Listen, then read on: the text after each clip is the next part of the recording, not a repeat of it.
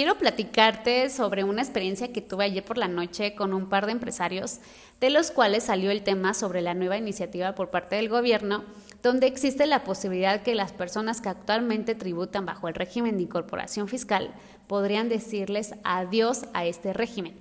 La iniciativa promueve un nuevo régimen llamado simplificado de confianza, de lo cual pues empezamos a compartir nuestros puntos de vista y muchos de ellos se quejaron que maldito gobierno, que maldita corrupción, que no nos contemplan para nada, que solo les interesa recaudar y recaudar y recaudar más impuestos y que ya están hartos. A lo que yo les comenté que de alguna manera pues a ellos no les afecta, ya que nunca han pagado impuestos y que sea cual sea el régimen que ingrese, pues yo que los conozco seguirán sin pagar impuestos y seguirán viendo la manera de evadirlos. Y uno de ellos me contesta y me dice, ay Tere, es que nosotros no pagamos impuestos porque el SAT es la autoridad más corrupta que existe. A lo cual yo le contesto, sí, es que exactamente, o sea, siempre decimos que la corrupción viene nada más del gobierno y yo no lo veo así. O sea, yo siento y yo creo que la corrupción somos todos. Entonces, todos los que cometemos el delito de defraudación fiscal, o sea, nuestro único objetivo es no pagar impuestos, pero no nos damos cuenta que estamos siendo cómplices de delitos todavía mayores. Entonces, mi intención es el no pagar impuestos. ¿Y la justificación cuál es? Bueno, es que los políticos corruptos, el gobierno corrupto, de que se lo queden ellos a no pagar impuestos, pues prefiero no pagar impuestos. Pero yo creo y soy fiel creyente de que es momento de dejar de estar viendo las acciones de los demás. O sea, tenemos que empezarnos a ser responsables de nuestras propias acciones.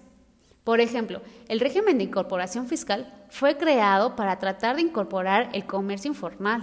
O sea, fue exclusivamente para ellos, para que dejaran de perderle miedo a la autoridad, dándoles beneficios, por ejemplo, a los que están en la central de abastos, donde se maneja mucho dinero en efectivo, las personas pudieran ingresar ese dinero al sistema financiero haciendo una factura al público en general y no pagar impuestos sobre ello.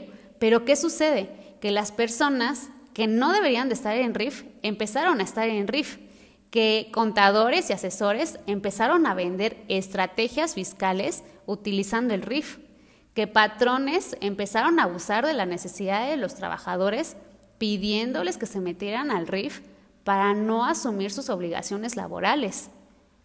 Y se empezó a usar mucho este régimen para la evasión de impuestos. Incluso lavadores de dinero buscaron personas de bajo perfil a volumen para, para ingresar sus ganancias ilícitas al sistema financiero. O sea, este régimen Así como personas lo han usado de manera correcta, hay otras que buscaron aprovecharse de los beneficios de este. Entonces, no todo es malo, pero tampoco todo es bueno. Hay que tratar de ver las cosas desde otro enfoque, verlo desde un panorama más amplio.